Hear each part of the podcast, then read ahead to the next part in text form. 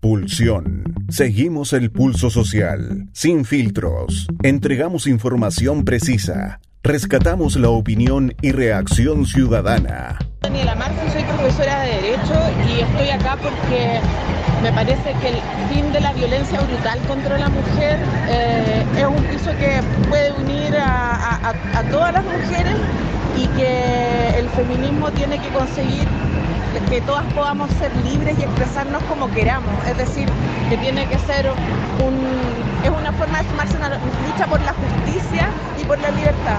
En App Radio, escuchaste una pulsión.